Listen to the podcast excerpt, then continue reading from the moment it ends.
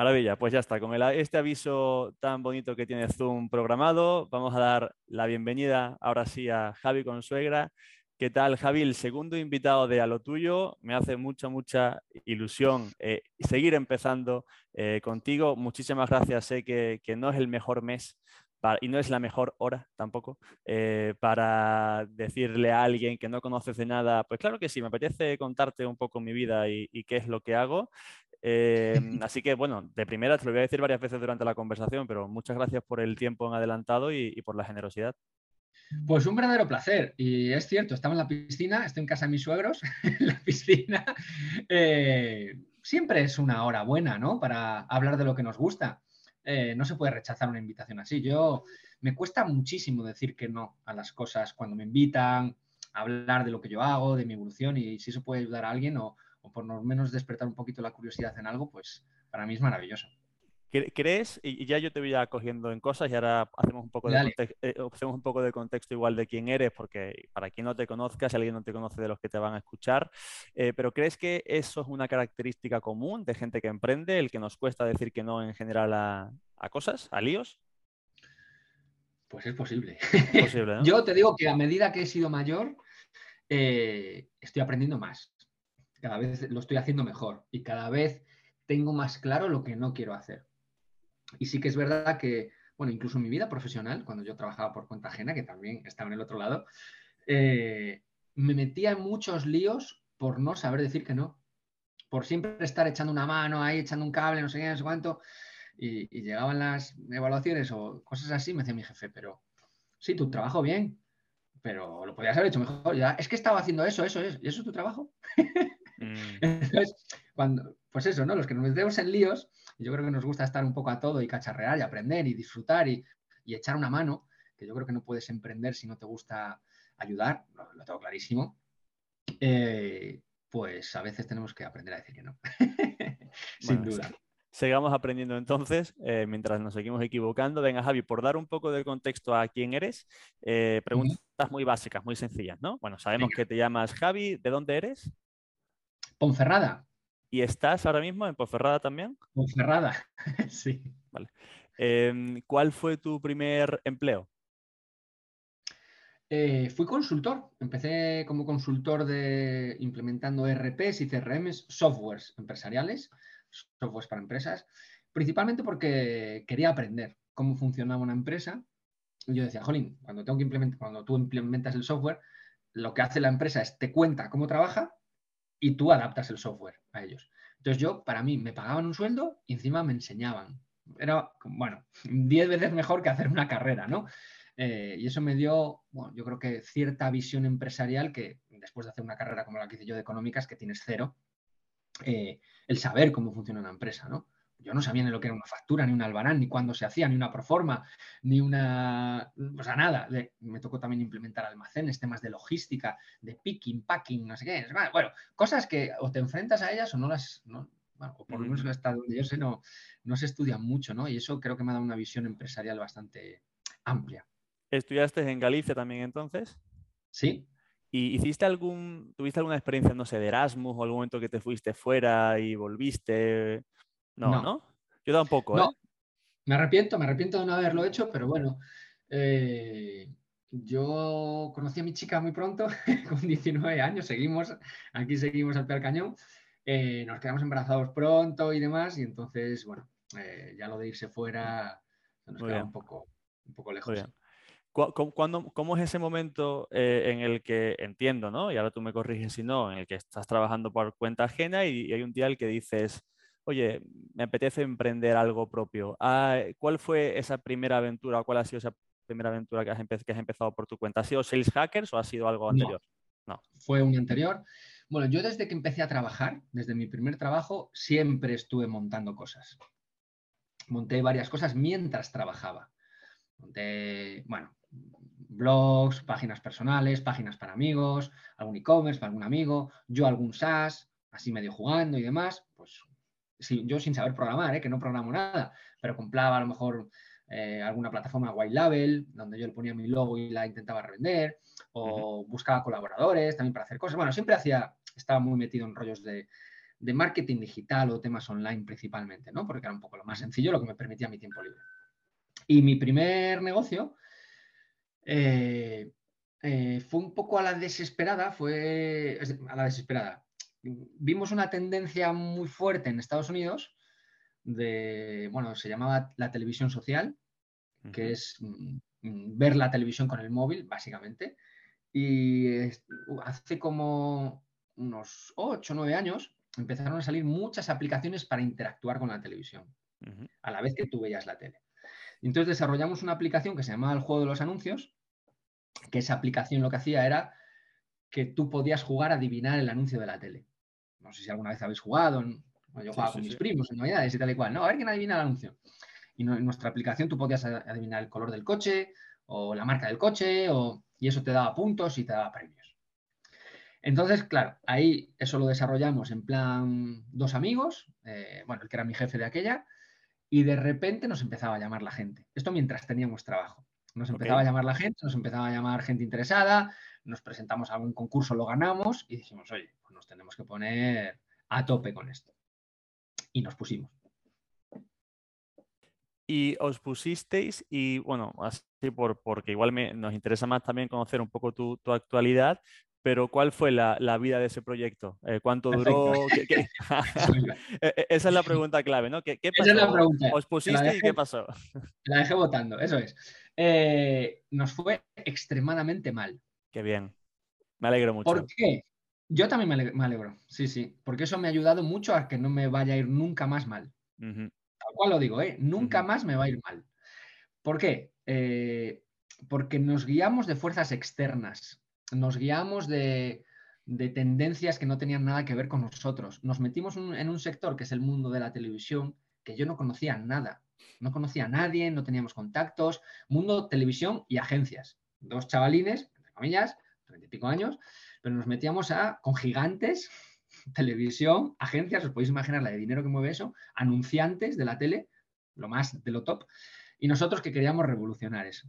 Mm. Tal cual, esa es nuestra idea. Claro, yo ahora lo pienso y digo, madre mía, pero ¿cómo podía tener estas ideas? ¿Qué pasa? Que estuvimos un año, conseguimos dinero de familias y amigos, nos dieron un ENISA, nos dieron un CEDETI, ah, mucha pasta nos dieron. Avanzaste entonces, ¿no? Para conseguir. Sí sí sí, Nos dieron casi 400.000 euros. Muy bien. Mucha tela, pero claro, puede parecer mucho 400.000 euros, pero entre que contratas programadores, pagas tecnología, plataformas, hay que desarrollar. Nosotros teníamos una aplicación que detectaba el anuncio en tiempo real de la tele, porque eso se sincronizaba con el móvil y tú entonces contestabas a través de tu móvil. Bueno, todo eso desarrollarlo llevaba su tiempo y demás, ¿no? Entonces, 400.000 euros puede parecer mucho, o, a mí de aquella me parecía mucho, pero cuando empiezas a hacer cálculos, en un año nos lo fundimos, tal cual. Cero clientes. Oh, wow. Conseguimos reuniones con Telecinco, con McDonald's, con Antena 3, con no sé quién, o sea, lo top de lo top de agencias, super reuniones conseguimos, eso se nos daba muy bien, pero no conseguimos vender nada. Nada. Y ahora yo me dedico a eso, ¿no? porque, porque fuimos con una idea que llamaba mucho la atención, de hecho, por eso yo creo que conseguíamos esas reuniones, pero no había nada detrás, no había un valor añadido a lo que nosotros vendíamos. Nosotros teníamos 5.000 usuarios en la plataforma. Claro, me lo decía el de McDonald's, me dice, mira, es que mi anuncio yo lo pongo en prime time y lo ven 2 millones de personas. 2 millones, tú tienes 5.000 ahí. No me dijo cuando tengas 2 millones hablamos, pero casi. claro, pues conseguir 2 millones de usuarios, pues te puedes imaginar la pasta que hace falta para eso, ¿no? ¿Crees, ¿Crees que fue un tema de, de, Product Market Fit en cuanto al tiempo, en que fuisteis muy, muy pronto o que simplemente el, modelo no, no, es el adecuado? Fue un tema de modelo, de no entender el mercado. Mm. Porque el mercado de la tele, bueno, para que no nos conozcáis, tiene unos, unos aparatitos en las teles, unos mandos a distancia, que hay 10.000 por toda España, en España, y con cada miembro de la familia tiene un mando y cuando pulsa el canal, pues eso va al medidor de audiencias, ¿no? Y tal cual. Y eso lleva desde los años 60. Y tú puedes preguntar, ¿por qué eso sigue así hoy en día? Con las televisiones conectadas y todo eso. Pues básicamente porque interesa. Porque interesa que sea así. no hay más que discutir. a, los, anunciantes le viene bien, a las teles le viene bien. Entonces, ellos son los que mueven el cotarro. Entonces, que se meta un player nuevo a dar otro tipo de métricas, a dar otro tipo de interacción y demás, tampoco les gustaba mucho. Eh, entonces, claro, eso lo vimos a raíz de empezar a tener reuniones, de hablar con gente del sector y de empezar a validar la idea. ¿Qué es lo que yo ahora siempre hago cuando intento lanzar algo o lo que hago con mis clientes, ¿no? Intentar validar y que se puede validar en real y es la ventaja que tenemos en Internet, ¿no? De lanzar un producto, ahí tenemos Twitter, ahí tenemos LinkedIn, ahí tenemos hacer una web, hacer una pequeña campañita y valida, habla con tus clientes antes de, antes de desarrollar nada, antes de lanzar un curso, pregunta a la audiencia, pide ayuda en otras redes a, gente que tenga audiencia. Oye, pues ayúdame a ver si esto tiene, tiene fundamento, ¿no? De lanzarse o no, antes de hacerlo. Y tal cual, yo antes, ahora, ahora estamos lanzando varios cursos, ¿no? Vamos a lanzar varios. Yo le he preguntado a mi comunidad, oye, quiero lanzar estos cursos, ¿por cuál empezamos? Por este. Pues ya está. no, hay, no hay más historia, ¿no? Eh, y eso no lo hicimos en su día, no hablamos con nadie, nos tiramos a la piscina dos chavales que no, que no tenemos ni idea. que teníamos una buena tecnología, pero no sabíamos monetizarla. Perfecto. Vamos entonces ahora, si, si quieres, a, ir saltando ya hacia el presente, porque esto, ¿hace, cuánto, ¿hace cuánto pasó? Para tener Diez años. Diez años, vale. Vale, entonces entiendo que tienes esta experiencia, no, no os quedáis en, ¿no? en ese valle de la muerte que se le llama ¿no? a, tantas startups, que, es donde se quedan muchas.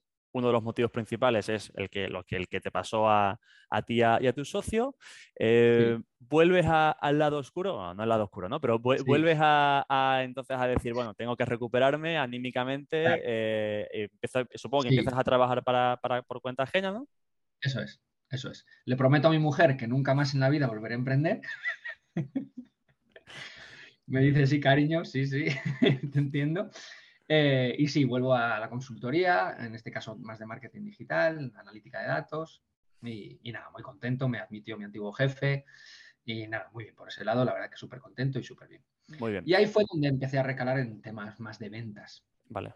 Curioso, ¿no? Que yo era el responsable de ventas de esa startup, que no vendió nada, y, mi jefe me dijo, oye, pues ya que tienes la experiencia de haberlo, bueno, haber emprendido, que quieras que no, 80% ventas, tal cual, eh, pues métete aquí, ¿no? Que, más o menos, bueno, que ya, ya has probado las, mieles de los noes, ¿no? Y la, resiliencia tan importante en un vendedor. ¿E, ¿En qué momento ves una oportunidad? Porque claro, ¿sabes qué me ocurrió a mí cuando te conocí, cuando empecé a ver lo que, lo que hacías eh, y cómo lo hacías? Que para mí fue una de las ideas que, que dices, Claro, pues evidentemente es eh, evidentemente esto tiene que existir, ¿no? Como no ha existido antes o como no conocía yo otra iniciativa eh, similar o que estuviese posicionada. Para mí, personalmente, creo que esas son las mejores ideas, las que cuando las ves dices, claro, pues, pues sí, ¿no? Entonces, ¿en qué momento eh, yo también me he dedicado profesionalmente muchos años a, la venta B2B, entonces ¿no? entiendo y puedo empatizar lo, que haces ¿no? o lo que tratas de ayudar a, hacer a otros profesionales, pero ¿en qué momento tienes tú ese aha moment de decir, eh, hostia, y si ayudo a gente como yo y cómo puedo esto monetizarlo y cómo lo puedo convertir? O sea, ¿nos puedes contar un poco cómo fueron esos pasos iniciales de la idea al desarrollo? Totalmente. Mira, yo estaba en una empresa en la que era el responsable de ventas eh, y un verano llegó mi jefe y me dijo, por favor, no vendas más, porque no podemos hacer más proyectos. Era una consultora de analítica digital. No teníamos gente. No podíamos admitir más clientes. Porque yo había desarrollado un sistema con ciertas automatizaciones a través de LinkedIn y tal y cual, en el que conseguía muchas reuniones y bueno, conseguía muchos proyectos. Eh, entonces no podíamos dar más servicio. Entonces yo estuve un, verano pues mirando para el techo tal cual. Y un vendedor, pues parado, pues, bueno, pues le da al coco, ¿no? le da al coco y diciendo, jolín, pues si yo esto lo hago bien para mí, no me lleva esfuerzo y tengo un sistema más o menos, bueno, que funciona, ¿por qué no hacerlo para otros? Con lo que yo sé que es lo mal que están las ventas, ¿no? En, muchas empresas y sobre todo con ayuda de la tecnología y las redes y demás, ¿no? Y ahí empecé a desarrollar lo que era un, programa de diseño de procesos de venta empecé a hablar con, empecé a validar, ¿no? Con algunos de mis clientes incluso, con proveedores, con gente del sector, oye, esto lo ves interesante, esto lo ves interesante, tal cual, tal cual. Y ya conseguí clientes. Antes de dejar mi trabajo, ya tenía clientes. Pero, es decir, cobraba más con los futuros clientes que con mi trabajo actual. Eso fue lo que hizo decidirse a mi mujer. También de decirle, cariño. Emprende, emprende. que es que mira, que nos va a costar, sí, que nadie sabe que viene una pandemia de aquella, porque esto fue al principio de 2020 también, que, mm, que vamos a estar mejor. No te creo, bueno, típico, ¿no? Eh, bueno, que va a haber altibajos y que ahora los fines de semana tendré la cabeza a veces en otras cosas, sí, que, pero que vamos a ser más felices también. Y, yo creo que eso fue la clave, ¿no? El, también haber, pasado por esa mala experiencia de dar el salto como a lo loco, de que ya no tenía niños y demás, en esta sí, dos hijos, eh, eh, más problemas, está claro, y más dudas, ¿no? Pero al ya tener medio apalabrados esos dos clientes iniciales que, pues ya cobraba más que en la mi anterior empresa, pues bueno, me hizo dar el salto con mucha más confianza. ¿Qué era lo que le ofrecías así a nivel general a esos dos clientes? O sea, ¿cuál era el nivel de complejidad del servicio o, cuánto se parece a lo que hoy haces? ¿Hay algo ahí? Se parece muchísimo. Nosotros lo que hacemos es acompañar a nuestros clientes en el diseño de procesos de venta. Cubrimos desde la parte de captación, cómo captar, cómo hacer seguimientos, cómo hacer bases de datos, cómo automatizar LinkedIn a través del email, cómo implementarlo en el CRM y demás. Y la parte de cierre de ventas, cómo hacer cierres, cómo hacer seguimientos, cómo plantear una propuesta de valor, eh, cómo hacer un funnel, cómo hacer emails, también parte de contenidos, de inbound, bueno, un poquito de todo, ¿no? es decir, cubrimos tanto la parte de outbound y outbound, pero procedimentado, para que la empresa tenga esos procesos internamente y después pues, puedas contratar a más gente del equipo y puedas escalar. Esa es la clave de lo que hacemos nosotros, ¿no? Y el proceso sí ha evolucionado, antes era de un año, ahora dura cuatro meses, eh, porque sí que, bueno, antes eh, veíamos necesario acompañar más a los clientes, ahora el que lo quiere lo hace rápido, si lo quiere, entonces lo hemos simplificado y lo que ha cambiado básicamente, la base es la misma, pero ha cambiado a lo mejor alguna herramienta, o algún proceso que antes veíamos súper imprescindible, pues yo que sé, el Bayer persona tenía 40 campos, pues con 20 es, es suficiente. Es lo típico que, que al, primero haces o ves otros que, cómo lo hacen y, lo, adaptas, pero oye, esto fuera, esto fuera, esto fuera, esto la gente no lo hace fuera, entonces lo hemos simplificado a, cuatro meses. Muy bien. Una pregunta, Javi, eh, que tenía muchas ganas de hacerte. Eh, ¿Tú crees que todo el mundo puede vender? Eh, no. no, no todo el mundo puede vender. ¿Y, qué dirías que hace falta? ¿Cuáles son los, mínimos, ¿no? Si, si hay, si existen para que alguien tenga una venta exitosa. Todo el mundo puede vender. Voy a matizar un poco la pregunta. Em, todo el mundo puede aprender a vender. Todo el mundo puede aprender a vender. Porque yo monté mi empresa y no vendí nada. Podemos decir que en aquella época no sabía. ¿Qué me cambió ahora a ser mentor de empresas y de empresas enormes y de startups y bueno, de todo tipo? Eh, que yo me formé. Yo me formé, empecé a leer mucho, bueno, hice un máster con unos canadienses también, eh, me obsesioné con el tema de ventas, ¿no? Y entonces yo tengo esa curiosidad innata, pues que a mí me, me encanta. Entonces yo creo que eso es lo que me permite también enseñar a otros.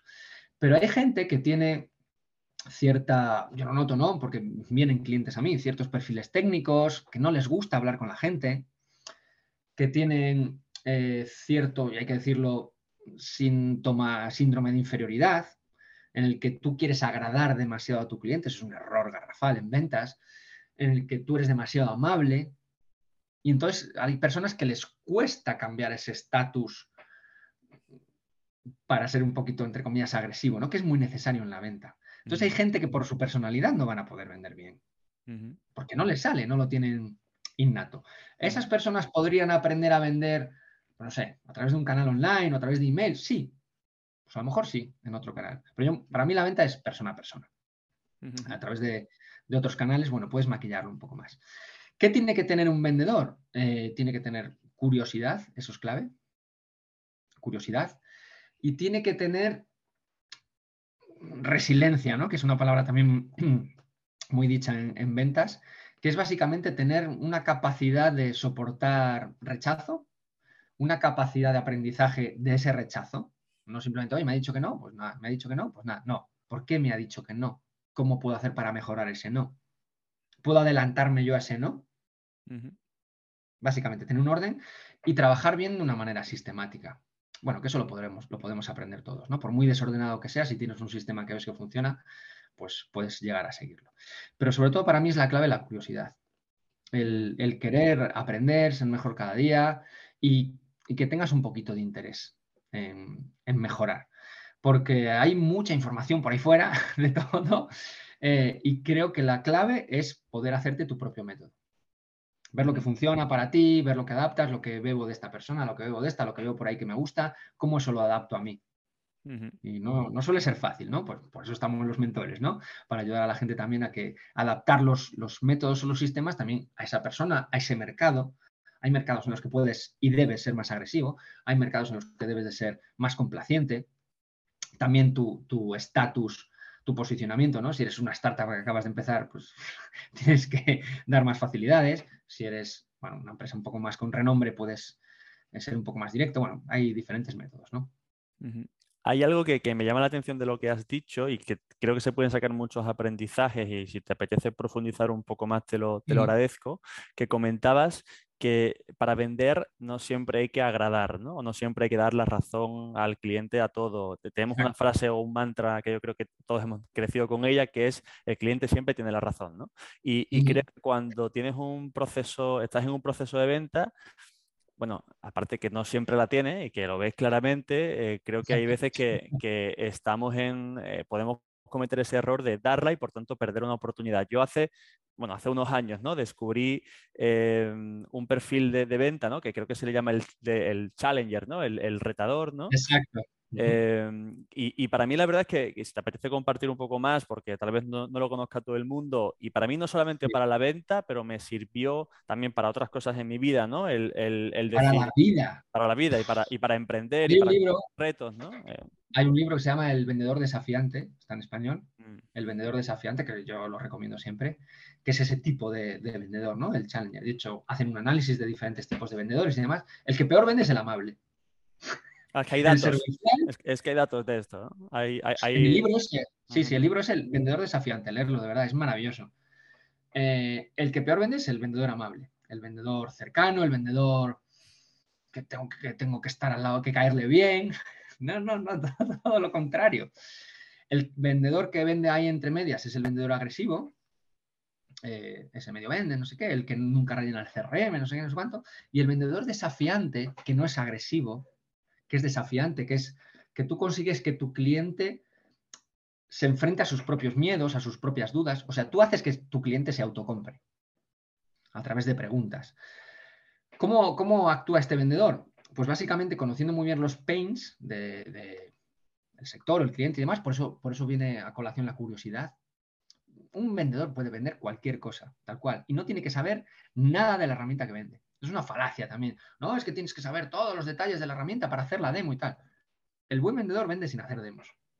No hace falta ni enseñar las herramientas, tal cual, porque ya hay gente técnica que hace eso, o pilotos o lo que sea.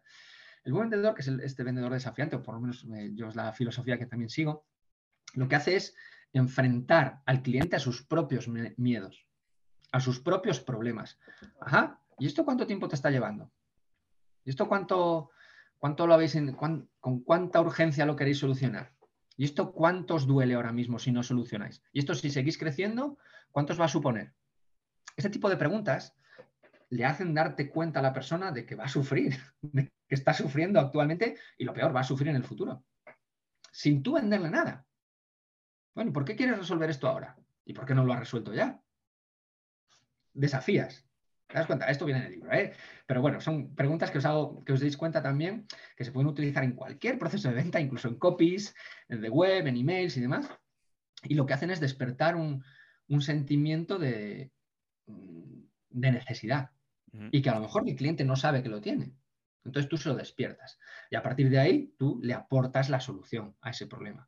Ah, bueno, esto te está costando tanto, esto te está llevando tanto tiempo. Entonces, si te digo que nuestra solución cuesta 10 veces menos y lo podéis resolver en dos meses, entiendo que no hay problema en que hagáis una prueba. Y ahí ya la vendes, sin, sin enseñar la solución, es lo que digo, ¿no? Eh, en cambio, el vendedor amable, no, no, sí, lo que necesites, ¿cuántas demos quieres? ¿Y cuántas tal? ¿Quieres que te mande ya el contrato? ¿Quieres que te mande ya la proforma? ¿Quieres que te mande ya? ¿Quieres que te mande una presentación? ¿Quieres ver todo el detalle de todos los puntos de menú de la demo? Nadie quiere ver eso. Es que esta mañana a mí me hicieron una demo. Iba el chico punto por punto de la aplicación. Digo, no, no, no, para, para, para. Para, para. Porque es que no sé todavía si resuelves mi problema. Lo ideal será que me preguntes antes por mis problemas y después le vendes al problema. Eso también es lo que se equivoca mucha gente, ¿no? Que vende su herramienta, su solución, su consultoría, su No, tú le vendes a un problema. Y la clave del buen vendedor es detectar ese problema. Eso es la clave de las ventas. Detecta el problema de tu audiencia, de tu persona, de tu cliente, de tu prospecto, llámalo como quieras. Detecta ese problema y después le vendes ese problema. Lo que vendas, que es el, producto, el vehículo, la solución, casi no tiene importancia. Y esto cuando te das cuenta es cuando, cuando te conviertes en buen vendedor. Repito, lo que tú vendas casi no tiene importancia. Por supuesto que la tiene, pero casi no. Es mucho más importante el cómo haces aflorar esa, esa emoción ¿no? en el cliente. Ahora, mismo están todas las escuelas de negocio mandándote reclamaciones ¿eh? sobre por, falacias y por. Y, lo hablábamos hace, hace nada, ¿no? diciendo, oye, pues es que hay gente que va a comprar nuestros cursos o entra en nuestra comunidad, no sé qué momento, y no le hemos visto el pelo. Por esto mismo. Porque la gente compra por emoción. Todo el mundo. Todo el mundo. Y hay gente que dice, no, no, yo soy muy racional. No, no, yo en mi empresa todo lo analizamos con datos. Mentira. Todo el mundo compra por emoción, incluso los financieros. Todo el mundo. Todo el mundo. Y es la, es, los buenos vendedores es lo que tienes que conseguir despertar, ¿no? Esa emoción, que puede ser una emoción numérica a través de un ROI, a través de un, mira todo lo que vas a ganar. Bueno, hay una emoción de, oye, pues me ahorro cosas, pero todo es emocional. Entonces, eh, ese libro lo, comenta muy bien también, ¿no? El cómo ese vendedor desafiante eh, se aleja muchas veces del cliente. Bueno, no, es que entonces no te puedo ayudar. Es que si no tienes ningún problema, ¿cómo quieres que te ayude? Es que, pues esto si ya lo vas a, solucionar tú, no es que estamos viendo otro proveedor. Bueno, entonces, ¿qué haces aquí hablando conmigo? Le desafías. Entonces, ¿qué haces aquí hablando conmigo? Vete con el otro. ¿Y qué te diferencia de los otros? ¿Qué crees tú que nos diferencia? le hace que se autocompre, ¿no? Eso, la verdad que son, son truquitos que vas aprendiendo a raíz que vas aprendiendo temas de ventas, ¿no? Pero una vez que lo tienes interiorizado es, es todo mucho más sencillo.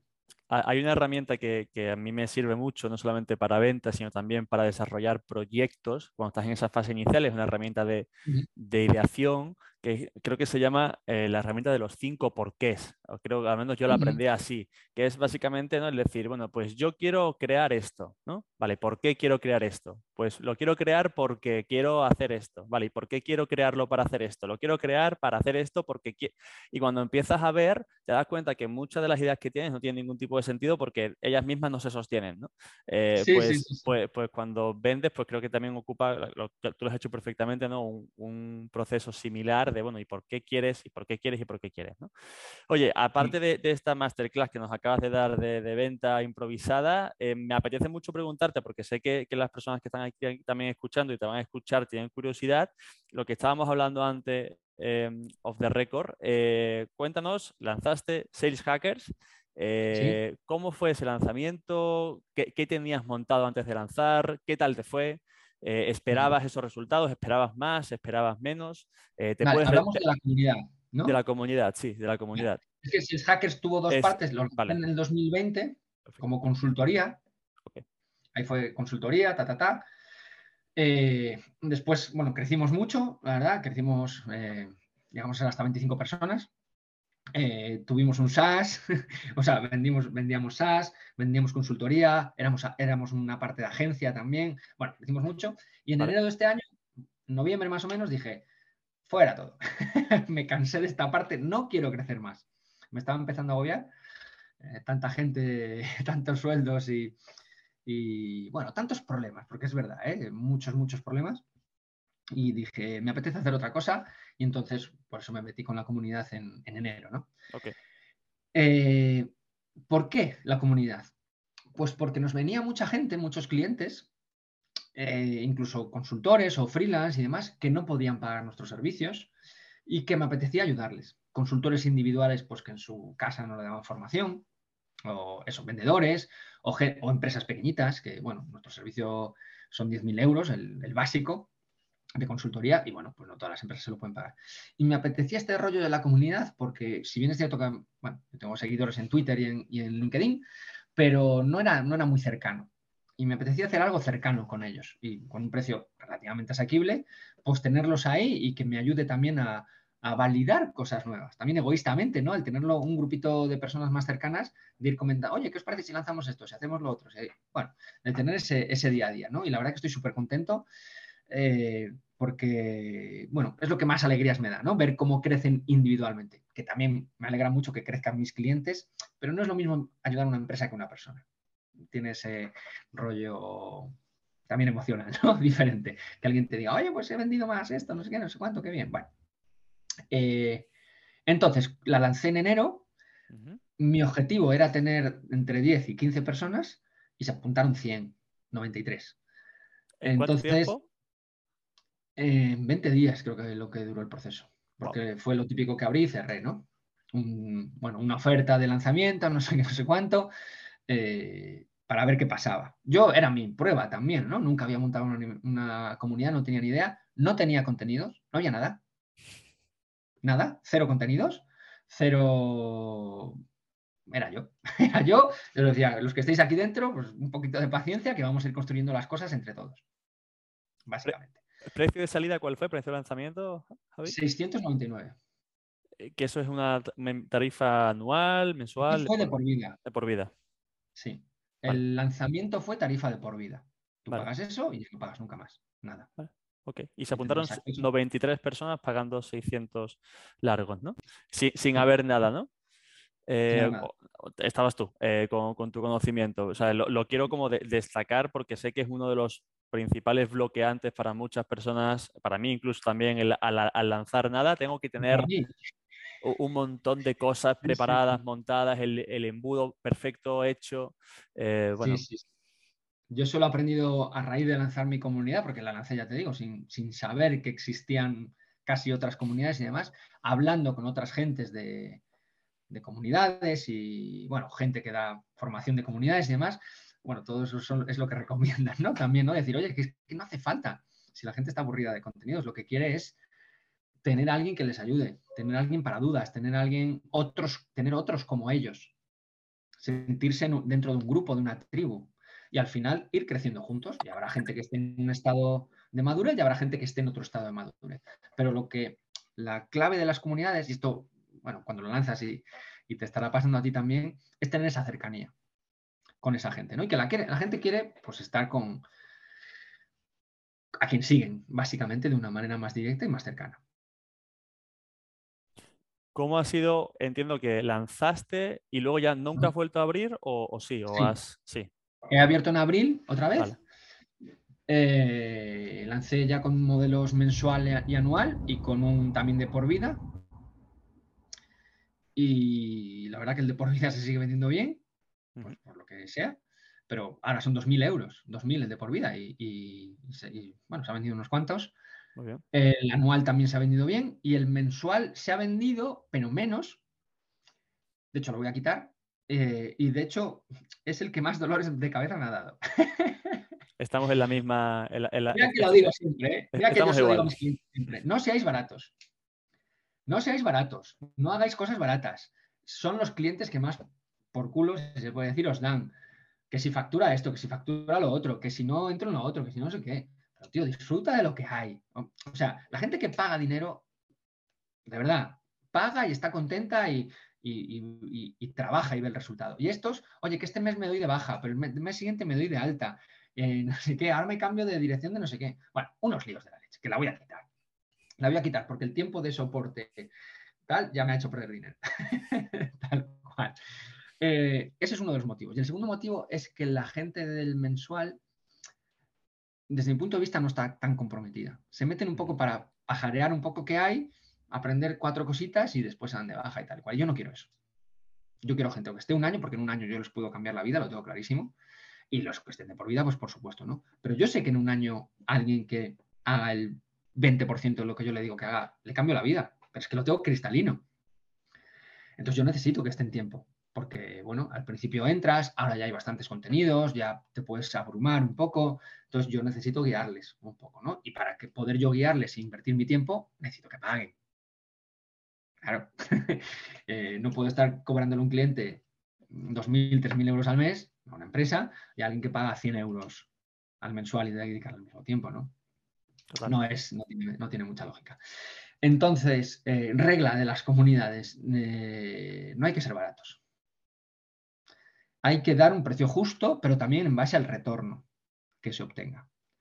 Eh, a mí, eso, mil euros al año, 1.500 euros al año, yo que estoy en B2B, ¿no? Cualquiera vende eso en un proyecto en un mes. O sea, eso lo recuperáis inversión en 0, el que no lo vea, pues nada, pues no pasa nada, hasta luego. Pero yo soy, capaz de multiplicar eso por 10 mínimo. Bueno, minimísimo. Sí, sí. Entonces, bueno, eso es lo que tengo yo que intentar que vean y, la gente que esté dentro, pues, pues el que quiera que lo vea. Perfecto. ¿Tus canales de adquisición entonces son principalmente Twitter o LinkedIn o haces otras cosas? Sí. Principalmente Twitter, LinkedIn, he hecho Paid, fatal. ¿Dónde? He hecho eh, Facebook, principalmente, Facebook, Instagram. Ok. Fatal. Eh, conseguía leads, conseguía leads, pero de muy mala calidad. Mm. Reconozco que igual no le he dado demasiado tiempo, no le di demasiado cariño al funnel, a ese funnel. No lo sé. ¿Qué pasa? Que claro, yo lo comparaba con lo que hacía en redes. Yo hago un post en LinkedIn o en Twitter buscando leads y genero 200 o 300 leads sin despeinarme. Pero mm. tal cual típico documento, oye, déjame un comentario y te mando el documento, no sé qué, no sé cuánto. 200 leads. Bueno, vamos a suponer que la mitad ya están registrados, 100. Claro, eso en Facebook pues, pues son 200 euros, o sea, es mucho dinero. Y esto lo hago en cuatro clics mm. de todos los documentos que yo tengo, ¿no? O de webinars o cosas así. Entonces, claro, yo si lo pongo en comparación, a mí no me compensa. A día de hoy, porque ya tengo una audiencia. Si estuviese empezando, igual me lo planteaba. Porque generar una audiencia no es fácil. Lleva tiempo. Claro, yo llevo con esto dos años. Dos años. ¿Cuándo he podido decir yo que tengo una audiencia pues interesante? Claro, yo cuando estaba por cuenta ajena, pues igual tenía 5.000 seguidores en, en LinkedIn, 5.000, y en Twitter 2.000 o 3.000, más o menos. Ahora en Twitter tengo 12.000 y en LinkedIn 30.000. Claro, en LinkedIn fue donde, bueno, es donde está mi negocio, es donde he dado el salto exponencial. Pero yo he tardado en generar esa audiencia más o menos un año. En un año se pueden conseguir números muy majos, muy majos. Pero claro, hay que tener un año de generar contenido, generar relaciones, postear, ta, ta, ta, y eso lleva tiempo. Si empezase de cero, igual me planteaba hacer algo de Publi, por el ahorro de tiempo, por el conseguir esos, esos leads. Publi o colaboración con gente, ahora estamos los newsletteros, ¿no? que hay mucho por ahí. Eh, yo he hecho colaboración con alguna gente, oye, tú me patrocinas, yo te patrocino, no sé qué, no sé cuánto, tal. Eso está muy guay. Eso está, creo que eso está funcionando bien, ¿no? Eh, y que nos ayudemos un poco entre todos, ¿no? Que eso, yo lo, lo veía siempre los americanos, lo hacen muchísimo, yo sigo a muchos americanos de ventas y tal y cual, y te das cuenta que cada, unos venden los cursos de los otros, las membresías de los otros, las newsletters de los otros, aquello de, en España no hacemos nada. Está, bueno, pues Luis Monge, Irra, no sé qué, toda esta gente y demás, cada vez van, van apareciendo más, ¿no? Por suerte también, eh, pero que colaboremos un poco más, yo creo que eso es bonito. Total, total. Bueno, eh, en este sentido estás predicando con el ejemplo porque, estás aquí, así que otra vez, ahora tú me lo has dejado a mí votando, así que lo tenía que, que meter. Oye, antes de, dar ya, chicos, si os parece, os voy a dar ya paso para que hagáis preguntas y le podáis comentar a, Javi lo que queráis, pero a mí me, como última pregunta me, siempre me genera curiosidad saber, eh, venga, vale, tengo a Javi con suegra, que te, tengo la foto de Twitter eh, en la cabeza clara, sé, lo que haces con ese circulito verde, tengo el mm. logo de Sales Hackers, todo esto lo tengo muy claro, pero ¿cómo es un día a día tuyo normal? Eh, o sea, ¿qué, haces? ¿Cuáles son? ¿Tienes hábitos? ¿No tienes algún tipo de rutina? ¿Haces algo raro? Un poco para entender sí. Ahora, mira, estuve de vacaciones, yo soy de los que me voy de vacaciones pronto y de hecho estaba en una mudanza y me, cuesta, ¿no? Estoy, me está costando recuperar el ritmo. Pero básicamente yo lo que quiero hacer o lo que intento hacer todos los días es, lo primero es escribir la primera hora eh, suelo hacer un post que depende cómo me salga, tal cual, depende cómo me salga, lo meto en la newsletter o no. Si no, será un post para LinkedIn, eso seguro, en LinkedIn posteo todos los días. Y de ahí puedo sacar trocitos para Twitter o un hilo para Twitter o lo que sea. Es decir, todos los días lo primero que hago es escribir de algo que me haya pasado con algún cliente al día anterior, o de algo que haya leído, o de algo que me haya inspirado de otros, que, que lo marco y digo, oye, pues mañana voy a hablar de esto, lo que sea. Eso es lo primero. Yo me siento muy cómodo en esa parte de generación de contenidos y, bueno, de hecho cada vez quiero hacerlo más. De hecho, bueno, esto en primicias lo digo, me voy a meter en TikTok, o sea, me veréis en vídeos por ahí haciendo monas. Eh, y, y, también ese contenido audiovisual lo voy a usar en Twitter, lo voy a usar en LinkedIn. Un poco, mi objetivo en la vida es ser diferente. Mi objetivo en la vida. Lo tengo clarísimo. No quiero ser el típico vendedor como todos los demás, ¿no? Entonces siempre intento hacer cosas diferentes. Eso, eso es, me obsesiona, ¿no? En LinkedIn, bueno, tengo muchísima competencia, como es lógico, de ventas. En Twitter menos, por suerte. Eh, pero sobre todo eso, busco, busco diferenciarme, ¿no? Entonces esa parte de escribir me gusta mucho y, me siento cómodo y me ayuda a, a, liberarme la cabeza.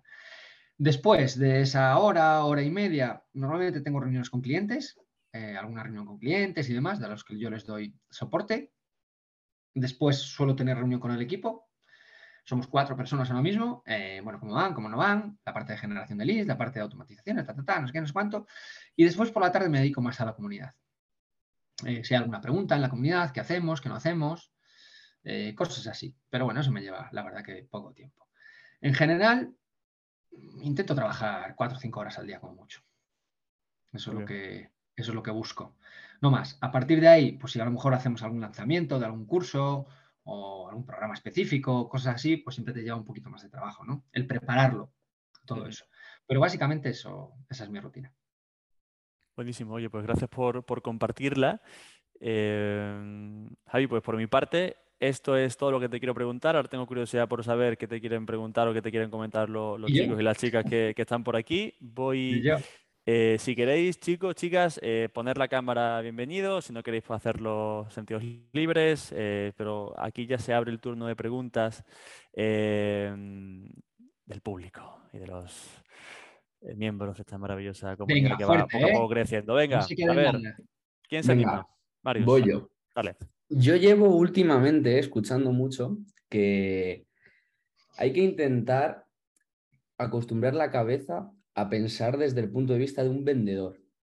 Pero llevo bastante tiempo dándole vueltas a ideas y no consigo como encontrar ese cambio de, hostia, me estoy dando cuenta de qué problemas tiene la gente, que es algo que tú has dicho antes, de que hay que encontrar problemas para solucionar.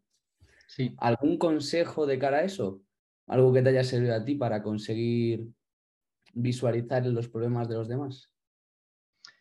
Eh, no vas a poder tú visualizar. Tú lo puedes detectar, tú lo puedes intuir, pero la clave es hablar con tus posibles clientes, hablar con ellos. No mandar, esto lo hacen mucho mis clientes, ¿no? No es que le voy a mandar una encuesta, le voy a mandar un email que me responda. No, no, eso no es hablar. Hablar es hablar. Y hablar es clave. ¿Por qué? Porque eh, pasan cosas que no pasan por escrito. Pasan cosas que no pasan en una encuesta que esté prefabricada. ¿Cómo lo haría yo? Si detectas, no sé en qué estás metido, qué estás pensando y demás, pero si detectas algún punto de dolor que sea tuyo o que te pase a ti, que esto muchos emprendedores hemos empezado, eso, yo tengo una necesidad, voy a ver si hay mercado, intenta buscar gente como tú o gente que pueda tener una necesidad y pídele una entrevista.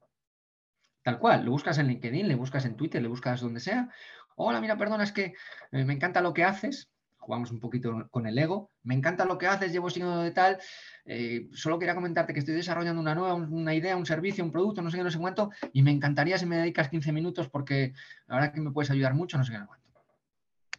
El 90% te dice que sí. Pero fijísimo, fijísimo. ¿Qué haría yo después? La entrevista. En la entrevista preguntarle no lo que tú, no contarle lo que tú quieres hacer. Esto hay un libro que, muy bueno que se llama The Mom Test, el test de mamá. No sé si lo conocéis. Obligatoria lectura. The Mom Test. Está en español también. Obligatorio. Ese libro, el libro te cambia la vida. Bueno, los dos que os he dicho van a cambiar la vida. ¿Vale? Pero este es buenísimo. Donde tú le tienes que hacer preguntas no orientadas a lo que tú vas a desarrollar o tú tienes la idea, sino todas orientadas a su problema. Bueno, y en relación a esto, ¿tú qué haces? ¿Y qué has probado? ¿Y qué, y, qué te gustaría? ¿Y cómo lo ves dentro de unos años? ¿Y cómo va a evolucionar? ¿Y conoces más gente como tú? ¿Y por qué no lo he solucionado ya? Y ta, ta, ta. Ejemplos de preguntas, ¿no? En el libro vienen muchas más. Pero sobre todo el, el encontrar, el no volverse loco persiguiendo una idea. Es que no lo vas a sacar. Tal cual, o sea, siento ser tan directo.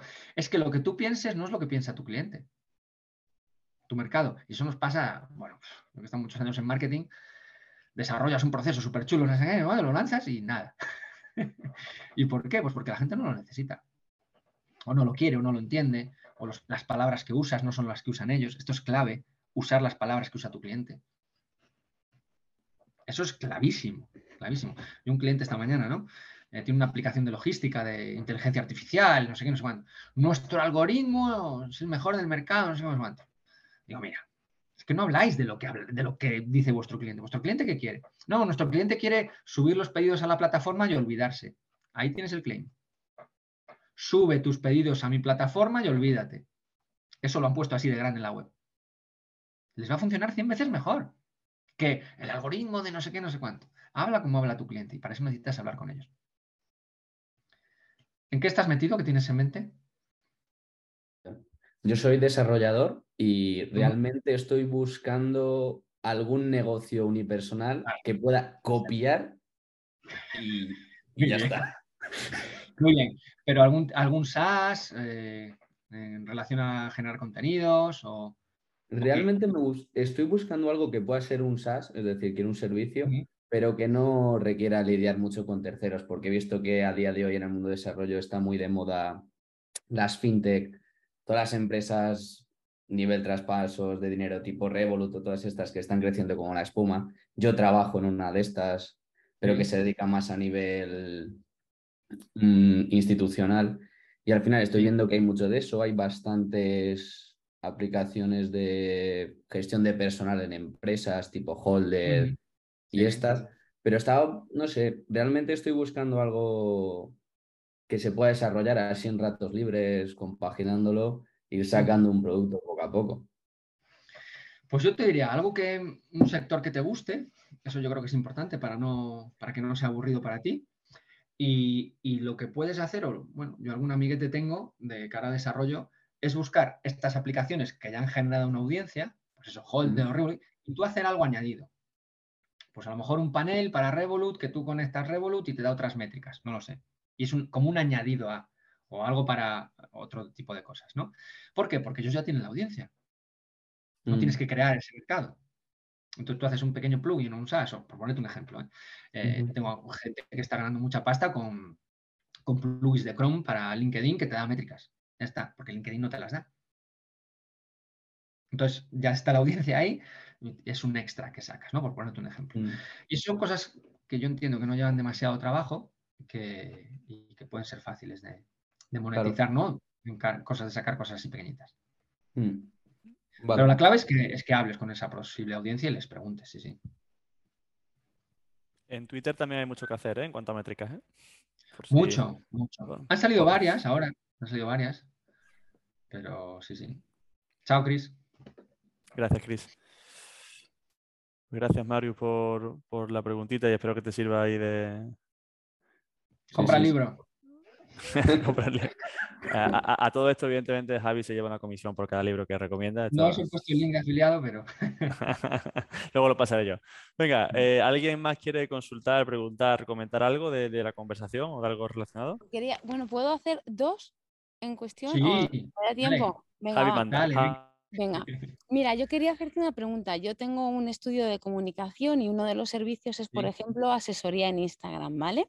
Entonces, a mí me llegan eh, posibles leads a través de la web y entonces eh, lo que hacemos normalmente para saber si el que me va a ver, el cliente, posible cliente que me venga, eh, va a estar dispuesto a pagar eh, mi servicio es eh, enviarles un mail eh, con la presentación del servicio más detallada y ya directamente el presupuesto. De tal manera que si sigue contactando con nosotros, entendemos que está dispuesto a hacerlo. Y si no, pues ya entendemos que, que no es así. No sé si seguir con esa metodología o llamar, como tú dices, hablar con ellos, preguntarles y convencerles o venderles de forma personal ese producto. Y entonces siempre estamos en la, ese servicio, perdón, siempre estamos en la duda de decir, eh, ¿le dedicamos ese tiempo aún sabiendo que a lo mejor es una persona que, o una pyme o un, que no va a poder pagar ese servicio? o lo, seguimos haciendo como estamos. Mandamos mail y si sigue contactando es que sí y si no, pues mm, ese tiempo que me he ganado. ¿Cuántos lisos llegan? Bueno, pues tampoco es que como la web tampoco la tenemos así como muy moviéndonos, pero calcula que, no sé, quizás 10, 15 al mes. Al mes. Sí. ¿No crees que merece la pena una llamada? Ya. Os quita mucho tiempo una llamada de 10 minutos para entender los problemas que, que os ayude a mejorar vuestro servicio. Ese es otro problema que tengo, que normalmente suelo ser yo la que contacta con ellos y no tardo 10 minutos. Me lío a hablar, o sea, o, me lío a escuchar. vale, es otra cosa. Digo, todo el tiempo que estoy perdiendo para esto. Claro, es que a lo mejor, vamos, yo nunca mandaría la presentación de un dossier ni nada sin haber, sin haber, hablado antes, nunca, nunca, nunca. Yo de hecho, no mandar nunca nada. Sin hablar, sin haber hablado. Otra cosa es que me dijes, no, es que tenemos 100 al, mes. Pues claro, eso es inmanejable, pero teniendo 10. ¿Por qué te digo esto? Porque si hablas con ellos, no sé qué tasa tenéis después de aceptación, ¿eh? de los que se registran y después os contratan. Pero si no es muy alta, es más más útil para vosotros el llamar, oye, ¿qué estás buscando? ¿Y por qué te has interesado? Y bueno, comentarte que nuestros servicios empiezan desde no sé cuántos euros. ¿Es algo que tienes presupuestado ya? Pues sí, pues sí, pues no, pues no, pues hasta luego. Pero le haces dos o tres preguntas antes para entender su problema, su dolor. ¿Qué estás buscando? Y a lo mejor lo puedes reconducir. Porque si no, de otra manera, se lo mandas eso, eso le llega o no le llega, o le llega spam, que también pasa, mucho además, mucho más de lo que nos pensamos, o lo ve así de refilón y está otra cosa y se olvida, que también pasa, nos pasa a todos, y, después nunca vuelven a reclamar. Es decir, yo nunca mandaría algo y daría por hecho que la gente lo ve, porque no lo ven. Por eso es tan importante hacer seguimientos, que es otra forma de simplemente vender más. La forma más sencilla de vender más es mandar más mails o llamar más. Tal cual, no es ni tener mejores servicios. Tú a alguien que le mandas un email de este tipo, yo lo que haría, lo puedes seguir haciendo, pero al día siguiente yo le llamo por teléfono. Oye, ¿viste el email? Y ahora la gente diga que sí, la gente que te diga que no. simplemente haciendo eso vas a vender más, segurísimo. Vale. Oye, ¿cuándo empezamos? Oye, ¿cuál, ¿cuál, es tu necesidad actual? ¿Y cuándo quieres que lo veamos? ¿Y cuándo no sé? Y le metes presión. Un email no mete presión, tú sí. Claro, deberías de estructurar un poquito esa llamada para que no te lleve media hora. Esto se tiene que hacer en 10-15 minutos. Claro. Pero tienes que tener esas preguntas muy, muy, algo preparadas, ¿no? Para decirle, oye, bueno, ¿viste el email? Nada, te comentaba ahí que nuestros precios empiezan desde no sé cuánto, no sé cuánto. Eh, nosotros trabajamos de esta manera. Bueno, ¿cuándo quieres empezar? Pero es que tú ya le dices cuándo quieres empezar. Y ya está. Sí, pero eso no es muy agresivo, porque a mí cuando me dicen, oye, y. Es agresivo si él te ha pedido un servicio de Instagram, ¿no? ¿Qué, tiene, ¿Qué es de agresivo eso? agresivo sería si tú le llamas el tío está en la playa. Él me ha pedido información. Sí. ¿Y tú se la has mandado? Sí, pero no me ha dicho que me vaya a contratar. Y yo ya estoy dando por hecho que cuando empezamos, ¿no? Por supuesto. Exacto.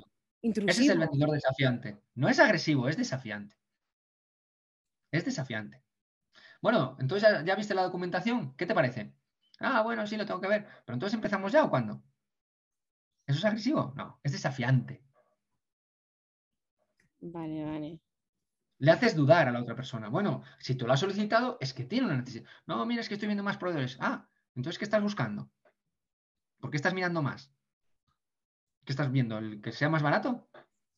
¿Eso tendrá la mejor calidad? Hablas con él y le intentas retar le desafías, por eso es lo que digo, ¿no?